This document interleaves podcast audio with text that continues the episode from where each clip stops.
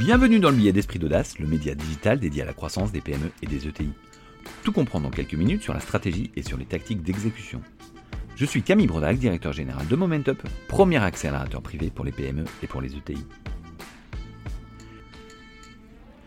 Disruption, processus, incertitude, vision, valeur, culture, écosystème, risque, contexte, recherche, développement, échec, destruction créatrice, innovation, changement, technologie. Le champ lexical de l'innovation est très vaste. Pour autant, il est souvent difficile de mesurer et piloter l'innovation d'une entreprise correctement et donc progresser pour être plus innovant.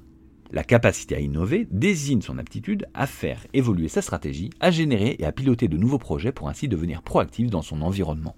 Dit autrement, une entreprise disposant d'une capacité à innover importante n'attend pas qu'un changement se produise dans son environnement pour réagir. Elle l'anticipe, s'ancre dans une vision et génère des projets qui créeront de la valeur sur les marchés de demain. Pour parvenir à ces fins, ces entreprises ont mis en place dans leur processus un certain nombre de pratiques contribuant chacune à rendre leur système global plus innovant. Aujourd'hui, nous allons traiter de l'indice d'innovation potentielle, IIP ou 2IP. Il est courant de juger la capacité d'une entreprise à innover en regardant des indicateurs tels que la taille de son budget RD ou encore le nombre de brevets déposés par cette dernière. Or, à y regarder de plus près, ces indicateurs délivrent une vision très partielle et déformée de la réalité. Un budget RD ne garantit pas la création de valeur, tout comme les brevets n'assurent pas qu'une invention va rencontrer son marché. Ces indicateurs reflètent en réalité uniquement des variables d'entrée et sortie d'une entreprise.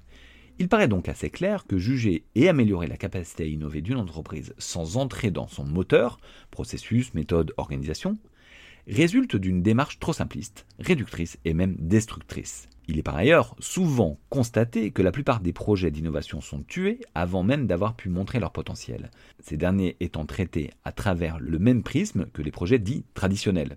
Alors, comment fait-on pour manager l'innovation en entreprise? Quels indicateurs vont me permettre d'évaluer la capacité à innover de mon organisation et déterminer les objectifs, efforts et ressources nécessaires à son amélioration?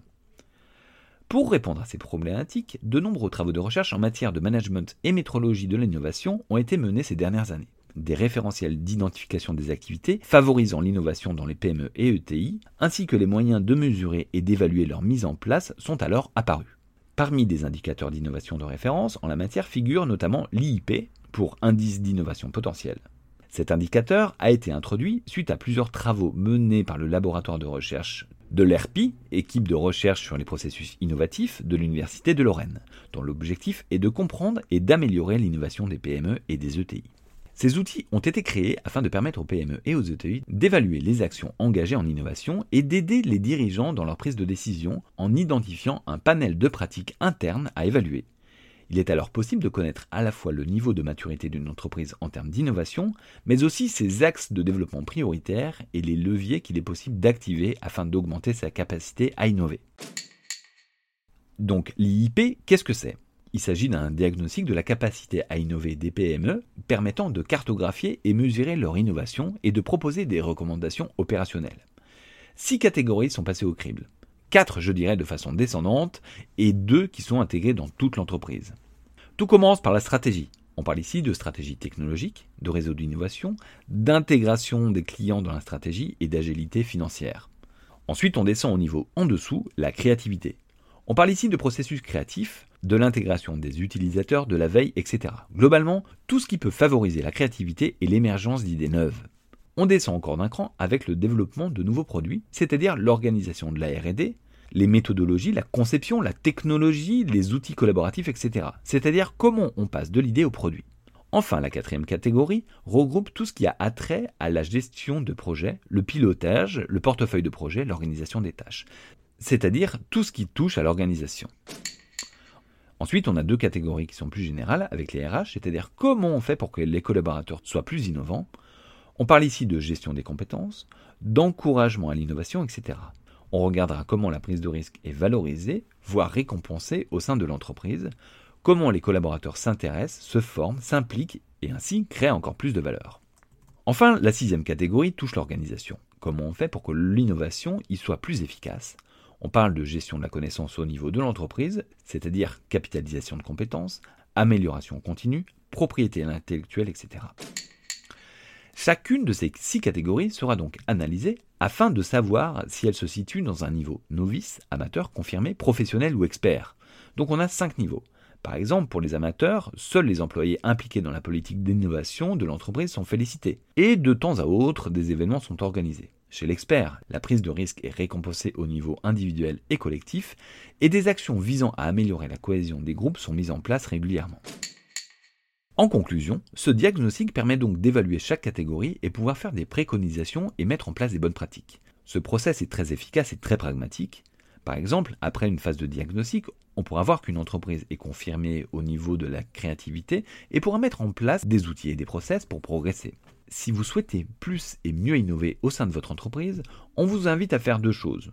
Soit vous me contactez par LinkedIn et via le site web de MomentUp pour qu'on puisse prendre quelques minutes pour en parler, soit vous allez sur le site internet de MomentUp ou celui d'Esprit d'Audace pour télécharger le livre blanc de l'innovation à destination des dirigeants de PME et d'ETI que l'on vient d'écrire. Soit dit en passant, on en a fait un récemment sur la croissance externe à destination des PME et des ETI encore, donc on s'est dit qu'on n'allait pas s'arrêter en si bon chemin. Ce livre blanc vous présentera le spectre des thématiques à aborder pour mettre en place un système de management de l'innovation performant au sein de votre entreprise. Vous trouverez des outils, des bonnes pratiques, des exemples pour mieux innover. Il vous sera alors également possible de comparer votre organisation actuelle avec les pratiques recommandées dans les différentes activités d'innovation. Pour conclure, en tant que PME ou ETI, vous n'avez pas des moyens illimités pour innover et par conséquent, autant que vous innoviez le plus efficacement possible pour gagner en croissance, en performance et d'une certaine façon de vous mettre, votre entreprise, vos équipes et votre écosystème dans une dynamique ultra positive. Pour cela, il existe un outil, un diagnostic qui s'appelle l'indice d'innovation potentielle pour faire un état de lieu de l'innovation au sein de votre entreprise et de comprendre où vous êtes bon, où vous devez progresser et surtout comment progresser. Ce billet a été réalisé avec Momentup, le réflexe croissance des PME et des ETI. Un grand merci aux équipes de Momentup et notamment à Victor pour m'avoir aidé à le préparer. Si vous avez actuellement des réflexions autour de la croissance de votre entreprise, parlons-en. Vous pouvez me contacter via LinkedIn ou au travers du site internet de Momentup. Ce billet est disponible sur toutes les plateformes de podcast et relayé sur les réseaux sociaux, notamment sur LinkedIn. S'il vous a plu, n'hésitez pas à vous abonner, le noter sur les différentes plateformes de diffusion, en parler autour de vous et nous laisser des messages de suggestions. À la semaine prochaine!